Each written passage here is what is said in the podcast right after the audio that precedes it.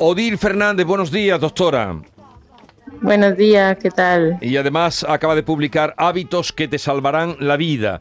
Con respecto a este, este asunto eh, que ha resaltado o ha advertido la Organización de la Salud, ¿qué tiene usted que decirnos? ¿Los edulcorantes no son efectivos? Bueno, está muy bien que ya por fin la Organización Mundial de la Salud lo reconozca, porque ya los que estamos en ese tema llevamos muchos años hablando de que estos edulcorantes no son una alternativa saludable al azúcar. El azúcar ya todos sabemos que es dañino, pero es que los edulcorantes a largo plazo hacen el mismo efecto que, el azúcar. Eh, cogemos peso, más riesgo de obesidad, de diabetes, de enfermedades cardíacas. Hay que acostumbrarse al sabor natural de los alimentos. El café es amargo, el yogur es agrio y ese es su sabor y a eso deberemos de acostumbrarnos desde que somos pequeños. Doctora, y mientras nos acostumbramos o no, porque claro, esa es la pregunta que nos hacíamos todos, ¿qué le ponemos al café? ¿Qué le ponemos al té para si no estamos acostumbrados al sabor amargo y fuerte que tienen estas bebidas? Bueno, sí, no, eh, es verdad que lo ideal es acostumbrarnos a no echarle nada, pero para la desaturación, ¿no? para desengancharnos, lo que podríamos utilizar es el xilitol. El xilitol es un polialcohol que todos los estudios que hay hasta el momento indican que puede ayudarnos incluso en prevención de, algunas enfermedades, sobre todo de la caries. Entonces podemos utilizar el xilitol, que de aspecto es similar al, azúcar, podría ser una opción y además tiene un sabor muy parecido al azúcar. Eso es como lo menos malo que podríamos hacer, ¿no? Pero lo ideal es no poner edulcorante. Pero el azúcar es mala para todo bueno, el, el, problema del azúcar, sobre todo cuando es azúcar añadido, el que le pone la industria, el que ponemos nosotros, es que en cantidades pequeñas, pues nada, no, o sea, no sería tan nocivo. El problema es que se estima que estamos tomando hasta tres veces más de la cantidad máxima que recomienda la Organización Mundial de la Salud, que son 25 gramos, ¿no? 25 gramos máximo al día de azúcar añadido para adultos y se estima que estamos tomando de media entre 65 y 75 gramos al día. Ya. Porque no es solamente el azúcar que le pone al café, es toda la que está en los ultraprocesados, en la mayoría de los alimentos que compramos en el supermercado. Y ese es el problema.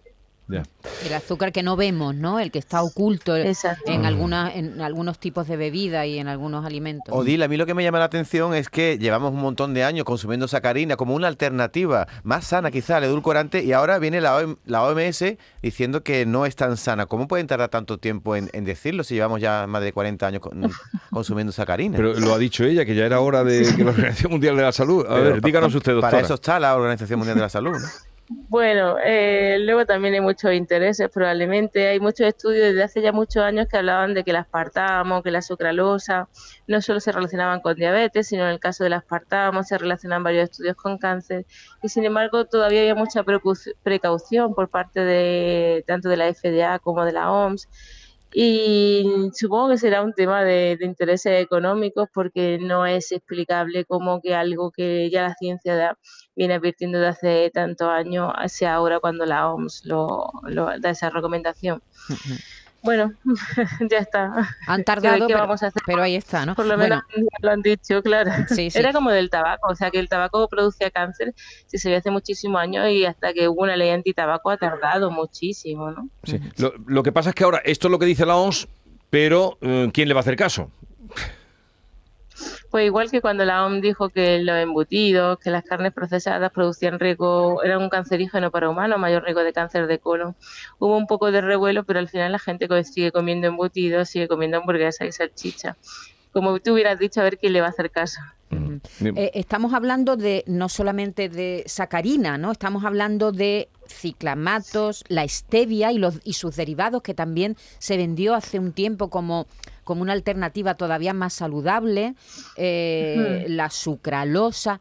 Eh, ¿El eritritol también está metido dentro de este grupo? O, el eritritol eh, ahora mismo es un, polialcohol como el xilitol, está un poco en entredicho porque hace unos meses salió un estudio que también se podría relacionar con enfermedades cardiovasculares el uso del eritritol. Por eso ahora mismo, según lo que nos dice a día de hoy, los estudios científicos, el único que es seguro sería eh, el xilitol. El problema de la stevia es que la stevia cuando la utilizáramos en polvo, cuando en la planta eh, sería segura, pero la stevia que se comercializa ese al final es una stevia artificial, es también una stevia que suele estar acompañado de sucralosa, de aspartamo. Entonces, o stevia natural en polvo, o sea, la hoja en polvo, o xilitol sería de a día de hoy la alternativa segura. Pero una cosa, si yo me tomo, por ejemplo, un café al día con una sacarina, ¿eso tiene riesgo? A ver, si no toman ningún edulcorante más en tu alimentación, si estás segura de que no tomas nada más, eh, eso sería como una raya en el agua.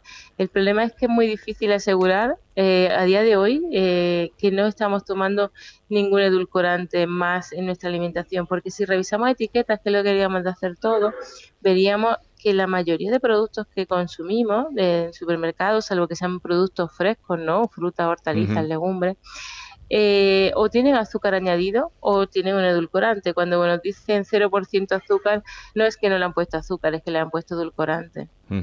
Pero, por ejemplo... al final todo es la cantidad. Pero eh, sí, lo ha dicho usted, que son 25 gramos al día lo que habría que tomar y esto estamos sobrepasados, con poco que nos paremos a pensar con lo que usted nos está indicando. Pero el, el azúcar que traen las frutas, por ejemplo, que diríamos eso es natural, ahí no hay problema. Sí.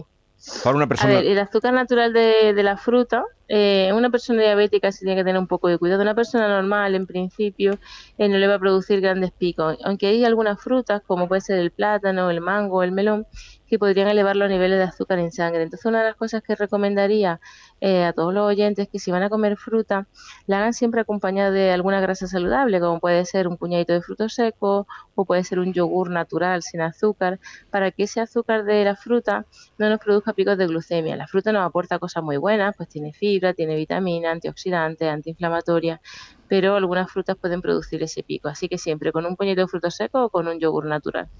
Doctora, estamos hablando para personas que no son diabéticos, ¿no? Los diabéticos evidentemente tienen que seguir tomando este tipo de edulcorantes, ¿no? No, los, diabéticos deberían de acostumbrarse, es que ellos son los más importantes que deberían de acostumbrarse a no tomar ningún edulcorante, porque el problema de estos edulcorantes artificiales es que en un momento puntual, lo que hemos hablado, un día un café, una Coca-Cola cero, no pasa nada, ¿no? Ni a ellos tampoco. Pero si se acostumbran como alternativa al azúcar, el problema es que estos edulcorantes también, que es lo que dice la OMS, es que también pueden descompensar una diabetes, también nos hacen coger peso y los diabéticos deben de tener sus niveles de azúcar en sangre controlado y el peso a, raya. Entonces no, no sería una alternativa para, para ellos. La alternativa es acostumbrarnos al sabor natural de los alimentos, que nos parece raro, pero es que eh, el problema es que la industria no ha acostumbrado a que todo esté endulzado y nuestro paladar se tiene que, volver a acostumbrar a lo que sabe la verdura, a lo que sabe la fruta, a lo que sabe el yogur, a lo que sabe el café o el té. ¿Cuántos, ¿Cuánto azúcar lleva un helado? Pues depende de si es un helado tipo Polo Flash, si es un helado tipo Magnum que tiene más grasa. Eh, los que más azúcar tienen son tipo los calipos, estos los polos de hielo, que pueden tener unos 20 y 25 gramos de azúcar por cada 100. Y habrá que tener mucho cuidado también con el otro día salía una información de que decía que más o menos la mitad de la miel que se vendía en nuestro país estaba eh, hecha a base de azúcar. ¿Qué nos puede usted decir de las mieles? La, miel es que hay gente que piensa que es mejor que el azúcar y al final la miel es lo mismo. En cuanto a los picos de glucemia, los niveles de azúcar en sangre, es lo mismo la miel que el azúcar, que el azúcar moreno, que el azúcar más cobado. Al final eh, produce los mismos picos de glucemia. Puede tener un pequeño plus porque tenga más antioxidantes, pero no merece la pena. O sea, eh, los antioxidantes los tenemos en la fruta y la verdura. La miel no es una buena alternativa al azúcar. ¿Queréis preguntarle algo más a la doctora Yo creo que Odil? quedó muy claro. La palabra clave es el xilitol. Que, eh, Que, lo podemos encontrar fácilmente, doctora. Digo, eh, digo para los que no están acostumbrados. ¿eh? Hay gente que toma el café amargo. Y, si en gran superficie en el horario se encuentra, pero como tú bien has dicho, Yolanda, al final lo ideal es que nos acostumbremos al sabor natural. O sea, esto es para momentos puntuales, un día quiero hacer un bizcocho o mientras me deshabitúo de ese eh, azúcar con café, ese café con azúcar, pues vale. Pero yo creo que el mensaje que declara es que hay que acostumbrarse al sabor natural de la fruta y de la verdura, de, de los alimentos e intentar evitar lo ultraprocesado. Pues tomen ustedes nota y si no, vayan al libro Hábitos que te salvarán la vida de la doctora Odil Fernández, que ha estado con nosotros, médico de familia, madre de tres hijos, autora de varios libros superventas y su último Hábitos que te salvarán la vida. Un saludo desde Andalucía y buenos días, doctora.